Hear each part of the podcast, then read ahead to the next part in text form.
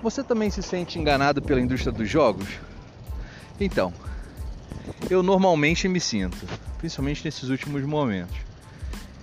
E é isso que a gente vai falar hoje no podcast Papoula.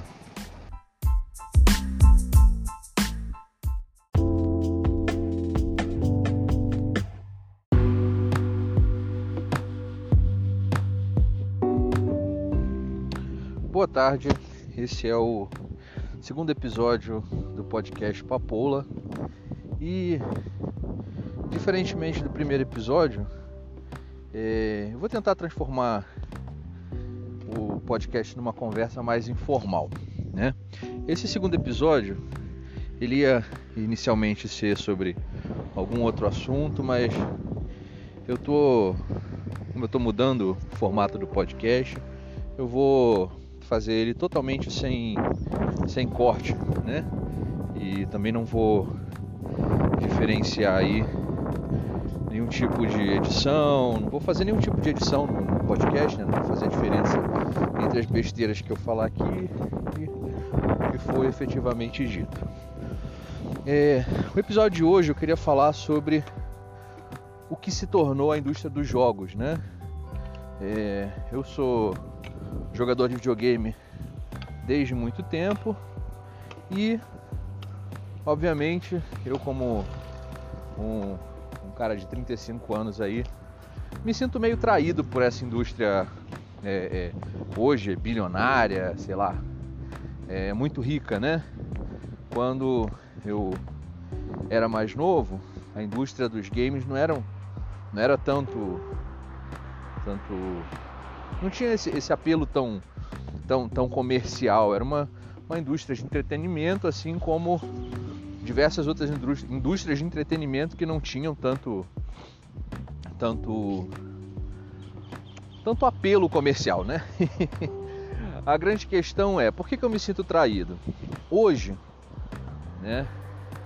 É, você tem diversos artifícios de marketing que estão é, cada vez mais fortes nos games, né? E que não conseguem mais trazer a, a, a, ao jogador uma experiência completa, a não ser que você pague, né? A, disseminação dos jogos online, assim como a disseminação de jogos que já nascem com DLC, para quem não sabe o que é DLC, é, DLC em português seria o conteúdo é, adicional que você pode fazer download, né? Download, downloadable é, content, na verdade. Desculpa minha, meu erro aí.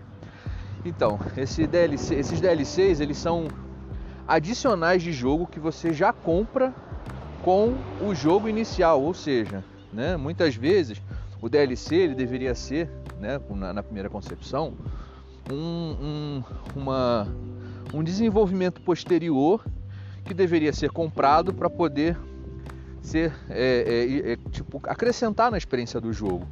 Mas na verdade, os jogos já nascem particionados, sendo que você tem que pagar muitas vezes o valor do próprio jogo para poder jogar.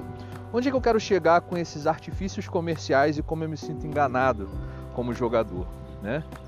Os jogos, quando a gente era mais novo, eles vinham em cartuchos, né? Alguns depois em PlayStation 1, PlayStation 2, eles vieram, passaram a vir em CD, né? E como isso, como isso é, passou a ser, a ser, ser, ser lucrativo, melhor, passou a não ser lucrativo. Quando você descobre que quando um jogador termina o jogo, né, ou quando ele compra o jogo ali, ele, a partir do momento que ele comprou o jogo, ele já não é mais lucrativo, né? Ele já deu todo o lucro que ele devia dar, teoricamente. Então, eu não posso, eu não preciso mais investir, por exemplo, né, em nada que aquele jogo é, é, é, vem, nada que venha depois daquele jogo, uma versão melhorada. O próprio Street Fighter tinha isso, né? Street Fighter eu não, eu não, eu não ia conseguir investir numa numa versão melhorada do jogo se você já tivesse comprado. Na verdade, era muito mais difícil para mim fazer você comprar um Super Street Fighter 2 se você já tinha um Street Fighter 2. Um exemplo, eu tô dando um exemplo com relação a isso. Né? A partir do momento que você tinha comprado uma fita de Nintendo 64, de Nintendo 64 ela era aquilo ali e acabou. A empresa vendeu o produto, nenhum, nenhum, nenhum, nenhum outro adicional seria cobrado para que você pudesse jogar o jogo completo, um Banjo Kazooie, um Mario 64. E a indústria, né, no, no, no, no posterior da, no, no, na madrugada da, da, da, indústria dos games, vamos dizer assim, né, quando a coisa começou a ficar obscura, acredito que para o PlayStation 3 isso começou a ser uma verdade. A, a, as empresas né, começaram a fazer o, o, o, o DLC. Né? Eu não sei exatamente como, eu posso estar falando besteira, mas quando na verdade também, as empresas começaram a, a, a produzir DLCs. DLCs muitas vezes eram expansões, né? Que você, tipo assim, você tinha zerado o jogo, então você tinha uma parte melhor no jogo, ou um, um, não seria uma parte melhor, mas uma parte diferente do jogo, né? Você teria outras fases, teria outros níveis. O DLC muitas vezes eram personagens. O DLC muitas vezes podiam ser outros cenários, outras roupas.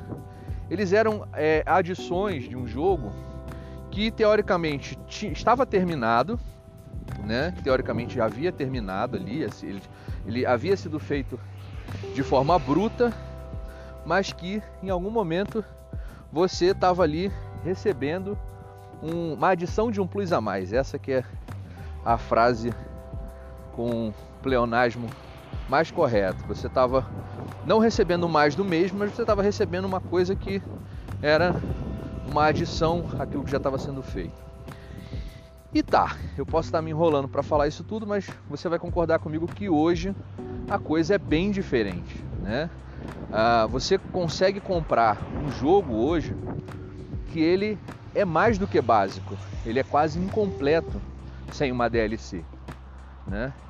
O jogo que ele já nasce, inclusive ele já nasce com personagens para se comprar, personagens que foram desenvolvidos antes do lançamento do jogo e que você obviamente tem que pagar por eles, senão você tem uma versão muito muito chula do jogo, muito muito muito boba, né? É, isso é, do que eu estou falando agora é um dos argumentos para que isso é, é, esteja acontecendo, ou seja, essa questão de comercialização de um processo de entretenimento que inicialmente, né, era coisa de nerd, era, era, um, era um, um, uma coisa fantasiosa da cabeça da gente. E esse processo comercial ele veio meio que estragando né, a, a, a experiência do jogador. Uma, uma empresa que desenvolvesse um jogo, que tivesse o carinho de desenvolver um jogo com gráficos ou com história, ou com gráficos e história, ou com, com, com jogabilidade, ou com momentos de diversão, ou com relações multiplayer, é, esse, essa, essa, empresa ela, ela tinha uma dificuldade muito grande de cativar o público. E hoje é uma empresa que investe, sei lá, milhões de dólares né, num jogo e que ela cria a sensação de que você vai estar tá sempre comprando alguma coisa, você nunca se divertiu completamente no jogo e que aquilo não pode não ter fim, sabe? É, e eu me sinto traído, né? Eu queria basicamente falar sobre esse sentimento de, de que em algum momento eu estou sendo enganado, estou sendo é, é, é, levado a crer que eu estou adquirindo uma coisa que quer me causar uma experiência, mas não, não quer me causar uma experiência. Ele está sempre para me causar uma sensação de compra, uma sensação de aquisição, né?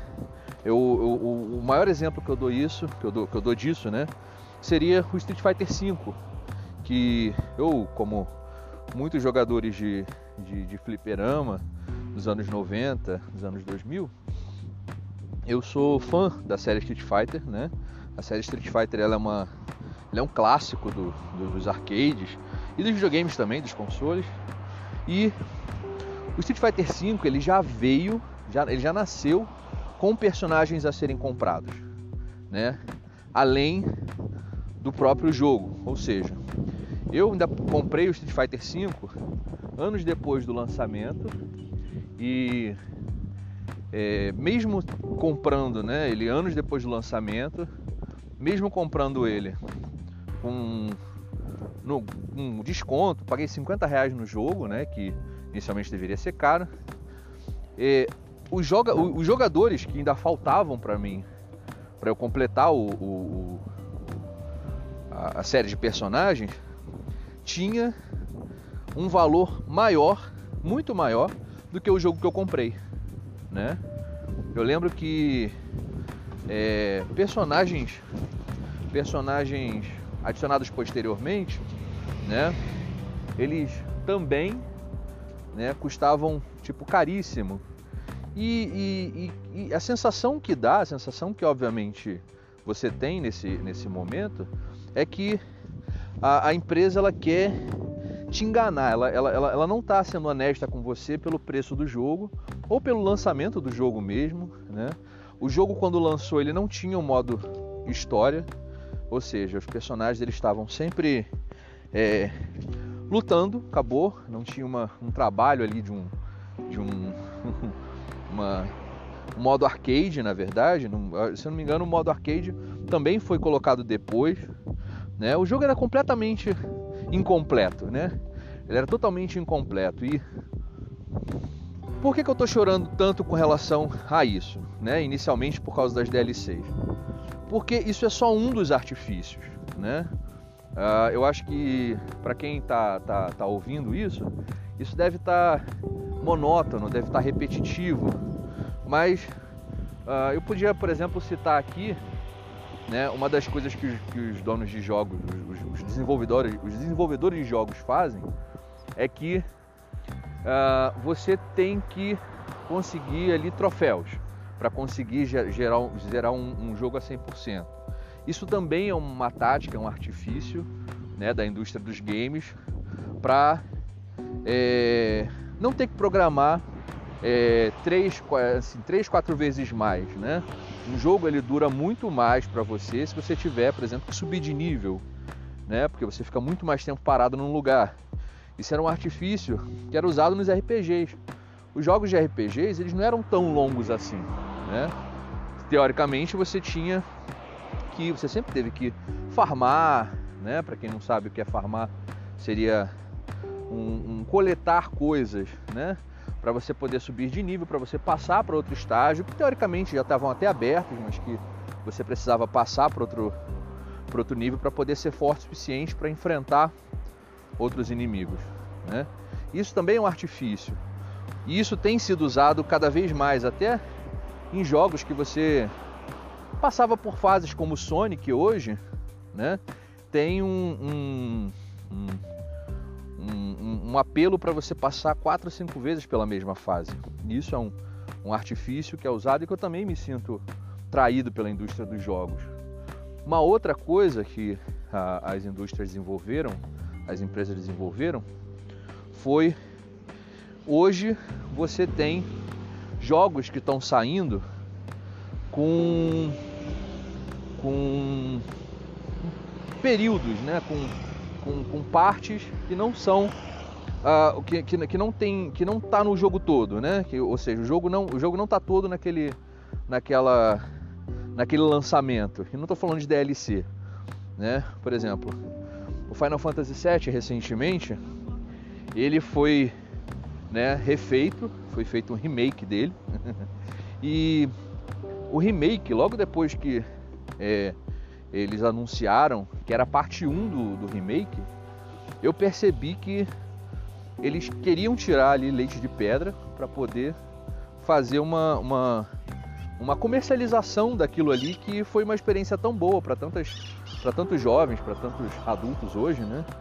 Que foi aquele jogo de PlayStation 1 e que eles tentam explorar e explorar, explorar, explorar até você não ter mais dinheiro. Eu conheço gente, por exemplo, que comprou as reedições de Zelda Ocarina of Time em todos os videogames até até hoje o Switch, vamos dizer assim. O Switch eu não sei se tem, mas é, no caso comprou para o 3DS, comprou para para Wii U, comprou para Wii. Ou seja, existem né, artifícios que estão sendo usados para é, depreciar a experiência do game, para fazer com que o jogador tenha né, cada vez mais o apelo pelo consumo e menos o apelo pela imaginação. Né? A gente tem aí, por exemplo, a Nintendo e a Sega também, né, vendendo é, Mega Drives, é, é, Super Nintendos, Nintendo com, com, com, com, preços absurdos, né, que são os, os aqueles mini consoles. E, e, toda esse, essa, essa geração nova que não conhece isso, né, é, entende aquilo como um objeto de design que deve ser adquirido. E a geração da minha geração também que jogou isso entende como um objeto de nostalgia que sabe vai trazer de volta aquelas tardes onde a gente ia até as casas é, dos amigos para poder jogar e, e, e, tinha aquela experiência onde na verdade a experiência está exatamente nisso né em você antigamente você tinha um, um processo de, de de amizade, de, de, de colocação. É, você colocava uma fita ali no, no, videogame, passava a tarde toda jogando com, com os amigos ou tentando virar um jogo sozinho, né? No caso eu vivi a época do Nintendo 64, então é, a gente tinha o grande prazer de não jogar online com ninguém. Não que isso seja mérito, mas era muito legal, por exemplo, reunir três, quatro pessoas para jogar Mario Kart, para jogar GoldenEye, para jogar é, diversos jogos que você tinha. É, Mario Party, né, que era, que era um jogo basicamente um jogo de tabuleiro no videogame. É, e isso, assim, está sendo depreciado. Né? O, o, podcast hoje é sobre isso, né?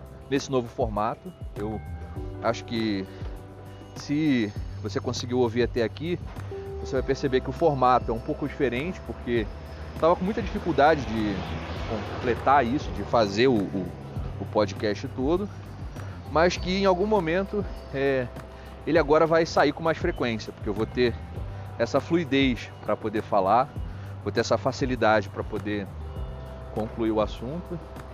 E o assunto de hoje é esse: é, a gente está numa época em que cada vez mais a gente está se tornando refém dos desenvolvedores de jogos. Eu queria que fosse da, sabe, é, tipo, das grandes indústrias de games aí, mas os, os estúdios indie também estão nessa nessa nessa vibe, nessa nessa onda, né, de estar tá criando DLCs, da gente estar tá sempre é, comprando alguma coisa. E se não está comprando, a gente está é, fadado a repetir, repetir, repetir uma mesma fase, ou repetir, repetir, repetir um, um o mesmo jogo, né? Porque é, existe cada vez mais um apelo comercial para isso. E esse apelo comercial, na minha visão, é daninho, bem daninho. Né? E assim, agora eu quero saber o que, que você pensa com relação a isso. Né? Quais são as suas pretensões com relação aos próximos anos né, de desenvolvimento de games, porque a gente tende a, a, a ter um, uma visão centrada e única né, naquilo que a gente vive. Essa é a minha vivência com games. Qual é a sua? É, você pode mandar um e-mail para mauricioquecarmo.gmail.com com a sua opinião. Existe um espaço para comentários no próprio aplicativo do Anchor, que é onde eu estou gravando esse podcast. E eu gostaria muito de ouvir sua opinião com relação a isso eu vou fazer um próximo programa sobre esse assunto e espero você lá. Boa tarde.